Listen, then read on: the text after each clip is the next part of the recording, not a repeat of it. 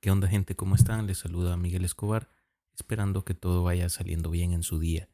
Bienvenidos a un episodio más de su podcast Quiero saber más, su espacio en el que hablamos sobre temas interesantes porque todos deseamos por naturaleza saber. Y con eso en mente los invito a revisar los capítulos anteriores si esta es su primera vez por acá. En esta ocasión vamos a hablar sobre el tema del tiempo uno de los conceptos más abstractos de la vida diaria porque en realidad nadie nunca ve, escucha o palpa el tiempo. Pero lo cierto es que ahí está, imparable e implacable. Tal vez muchos de nosotros nunca nos hemos detenido a pensar qué es el tiempo o si en realidad podemos definirlo. Sería muy interesante conocer qué noción o idea tienen las personas sobre este tema. Sin más preámbulo, comenzamos.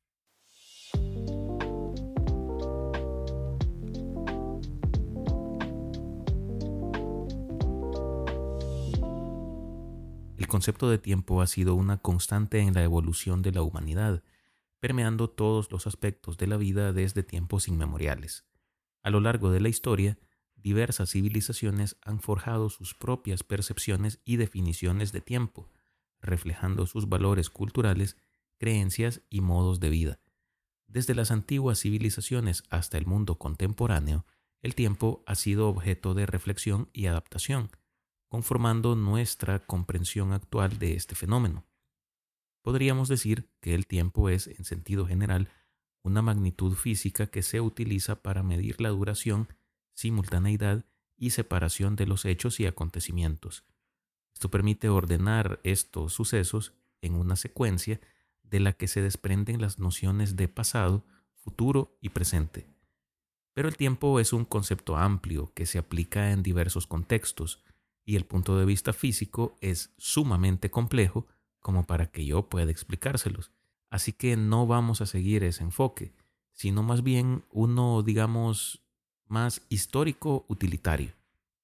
La noción más primitiva del tiempo en la humanidad se originó en las primeras civilizaciones agrícolas y preagrícolas, cuando los seres humanos comenzaron a observar y registrar regularidades en los ciclos naturales, como los cambios estacionales, la posición del Sol, la Luna y las estrellas. Sin embargo, es importante tener en cuenta que esta percepción inicial del tiempo no estaba desarrollada como los sistemas de medición del tiempo que conocemos hoy en día. Uno de los primeros pueblos en tener una concepción más estructurada sobre el tiempo fueron los sumerios, que se establecieron en Mesopotamia alrededor del 4500 al 1900 a.C. Ellos desarrollaron un calendario lunar basado en las fases de la luna y dividieron el año en meses lunares. Además, crearon un sistema numérico y de escritura cuneiforme que les permitió registrar y organizar información relacionada con el tiempo, los eventos astronómicos y los ciclos agrícolas. La creación y definición de las unidades de medida del tiempo, como el segundo, el minuto y la hora, fue un proceso que se desarrolló a lo largo de miles de años, influido por las antiguas civilizaciones, su comprensión del movimiento celeste y sus necesidades prácticas. El segundo es la unidad de tiempo más pequeña en el sistema de medida del tiempo. Inicialmente, el concepto de segundo estaba relacionado con la división sexagesimal del día y la noche en partes iguales. Los babilonios y los egipcios antiguos utilizaban este sistema de divisiones basadas en fracciones de un día, creando así las unidades de medición de tiempo que hoy conocemos como segundo, minuto y hora.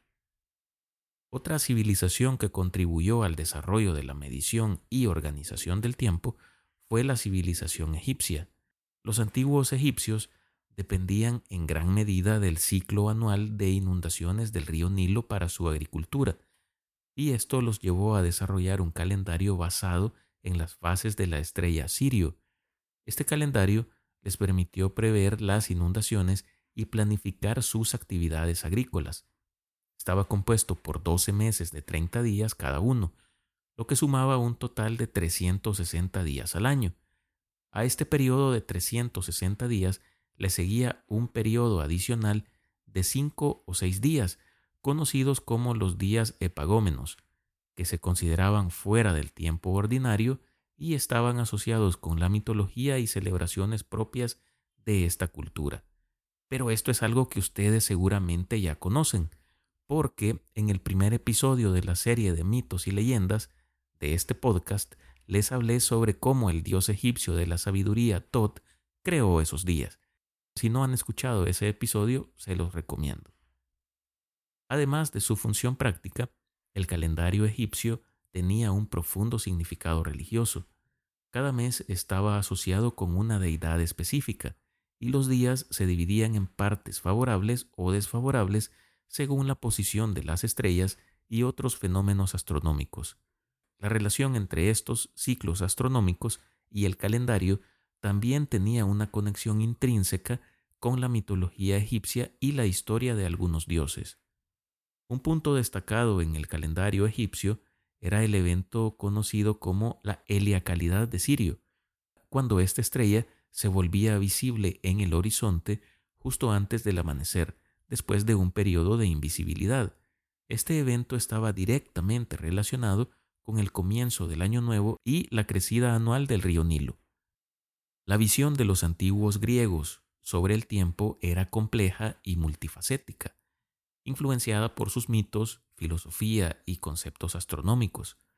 Los griegos abordaron el tiempo desde, perspectivas filosóficas y mitológicas, estableciendo una dualidad conceptual entre Cronos y Kairos. Cronos representaba el tiempo medible y lineal. En la mitología griega, Cronos era el titán que personificaba el tiempo, relacionado con la idea de envejecimiento y devenir. Los griegos concebían el tiempo como una sucesión continua y ordenada de momentos, permitiendo la medición y el registro de eventos y cambios en el universo. Esta perspectiva era esencial para la lógica y la ciencia griega en la comprensión del mundo físico. Mientras que Kairos denota el tiempo oportuno, el momento adecuado o propicio para la acción. Era un concepto más cualitativo y subjetivo que se enfocaba en la calidad del tiempo y su relación con las decisiones y oportunidades en la vida. Este aspecto del tiempo no se medía con relojes o calendarios, sino que estaba arraigado a la interpretación del momento en un concepto específico. Los antiguos griegos también eran conscientes de las estaciones y de los ciclos naturales, en particular de los movimientos astronómicos. Utilizaban observaciones astronómicas para crear calendarios basados en los ciclos lunares y solares. Un ejemplo es el calendario lunisolar que se usaba en Atenas antes de la introducción del calendario metónico, que se basaba en el ciclo de 19 años que se acerca a un número entero de días solares y lunares. A medida que la civilización griega se desarrolló y entró en contacto con otras culturas, se produjeron evoluciones en la medición del tiempo. Por ejemplo, en la era helenística, los griegos adoptaron e incorporaron sistemas de calendarios de otras culturas, como el calendario egipcio y el calendario babilónico, que con el tiempo serían heredados y sintetizados por los romanos.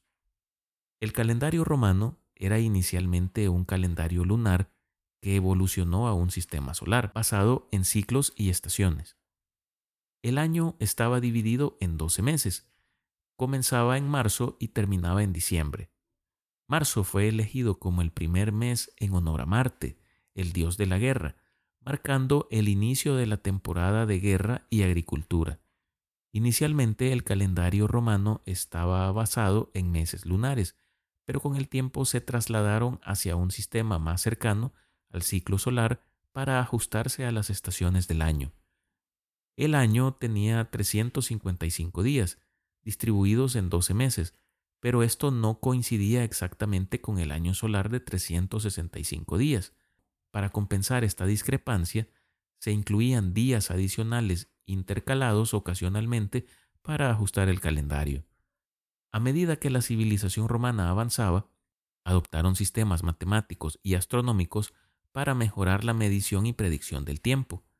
La introducción del calendario juliano en el año 45 a.C bajo el gobierno de Julio César, fue un intento de sincronizar el calendario romano con el año solar. Este calendario estableció un año de 365 días distribuidos en 12 meses, con un año bisiesto añadiendo un día adicional cada cuatro años para compensar la diferencia con el año solar. Este calendario fue diseñado por astrónomos como Sosígenes de Alejandría. Fue una mejora significativa en la medición precisa del tiempo y se utilizó hasta que fue reemplazado por el calendario gregoriano en el año 1582. En el continente americano, los antiguos mayas tenían una visión altamente sofisticada y compleja del tiempo, que se reflejaba en su sistema calendárico altamente preciso y en su comprensión de los ciclos astronómicos. El tiempo era fundamental para su sociedad, cultura y religión, y lo concebían como una fuerza dinámica e interconectada que influía en todos los aspectos de la vida. Este sistema de calendario de los mayas era dual, estaba compuesto por el Solkin y el Haab, que se combinaban para crear el calendario ritual de 260 días llamado Solkin Haab. Además, había un tercer ciclo llamado la cuenta larga, que permitía a los mayas registrar fechas de manera precisa a lo largo del tiempo. A esta cuenta larga le debemos aquella confusión que hubo en el año 2012 que decía que el mundo se iba a acabar el 21 de diciembre de ese año. Los mayas creían en la existencia de ciclos cósmicos largos, y la cuenta larga les permitía calcular y registrar eventos importantes en estas escalas de tiempo más grandes. La culminación de un ciclo de 13 bactunes, aproximadamente 5.125 años, marcó un evento significativo en su cosmogonía conocido como el fin del mundo y el comienzo de otro. La precisión y la comprensión astronómica de los mayas también se reflejaba en su capacidad para predecir eclipses y otros fenómenos celestes. Sus observaciones y mediciones astronómicas estaban integradas en su sistema calendárico y su arquitectura, como se puede evidenciar en complejos como Chichen Itza y Tikal, que están alineados con eventos astronómicos clave. Uno de los instrumentos en lo que a medición del tiempo se refiere es el reloj.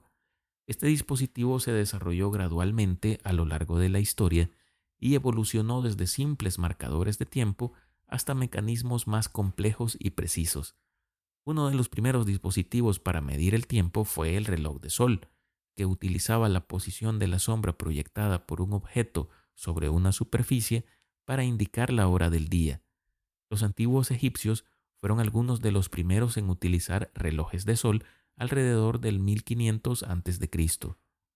Tenemos también los relojes de arena, que utilizaban obviamente arena que fluía de un recipiente a otro para medir intervalos de tiempo. Fue ampliamente utilizado en la Edad Antigua y en la Edad Media. Durante esta se desarrollaron relojes mecánicos en Europa. Estos relojes, impulsados por pesas y con mecanismos de engranajes, eran grandes y generalmente instalados en iglesias. Marcaban las horas con campanadas y eran vitales para marcar el tiempo en las comunidades locales. Con el tiempo los relojes se hicieron más pequeños y portátiles. Por ejemplo, en el siglo XVIII y XIX se popularizaron los relojes de bolsillo, seguidos por los relojes de pulsera que comenzaron a usarse más comúnmente en el siglo XX. En la era contemporánea, la tecnología ha transformado la forma en que percibimos y experimentamos el mundo. La velocidad de la comunicación, la globalización y la aceleración de la vida cotidiana han generado un sentido de urgencia y cambio constante. La atención se ha desplazado hacia la gestión eficiente del tiempo maximizando la productividad y la calidad de vida. Pueden ser cientos o miles los consejos que pueden encontrar en diferentes portales sobre cómo incrementar la eficiencia del tiempo en la vida diaria. Y puede ser que algunos de estos funcionen en realidad, pero como siempre les advierto, este tipo de consejos debemos tomarlos con beneficio de inventario, es decir, tomar lo bueno y desechar lo malo, porque en su mayoría están enfocados en obtener productividad desde una visión ocupista que busca mantener a las personas en actividad obsesionadas con la idea de que su tiempo está siendo invertido en la consecución de objetivos establecidos para cada quien. Pero deténganse un momento a reflexionar. Si el tiempo surgió como un concepto para medir la duración de hechos y acontecimientos, ¿con qué tipo de eventos estaré llenando la sucesión de hechos que conforman mi tiempo de vida? ¿Estaré perdiendo el tiempo aunque esté ocupado haciendo algo? ¿Cuánto vale su tiempo? ¿Lo estarán invirtiendo bien? ¿Su tiempo es eficiente para ustedes o para alguien más? Y lo más importante, ¿estás realmente aprovechando tu tiempo con esta pregunta vamos a finalizar este episodio, no sin antes agradecerles por escucharme y pedirles que se suscriban, califiquen y compartan este podcast en su plataforma preferida o como lo considero mejor, con sus amigos, familiares, compañeros o con quien ustedes deseen. Síganme en X como Miguel Escobar y en Instagram como Quiero Saber Más. Nos escuchamos en la próxima para conocer más sobre un nuevo tema. Me despido como siempre deseándoles lo mejor, cuídense y hasta pronto.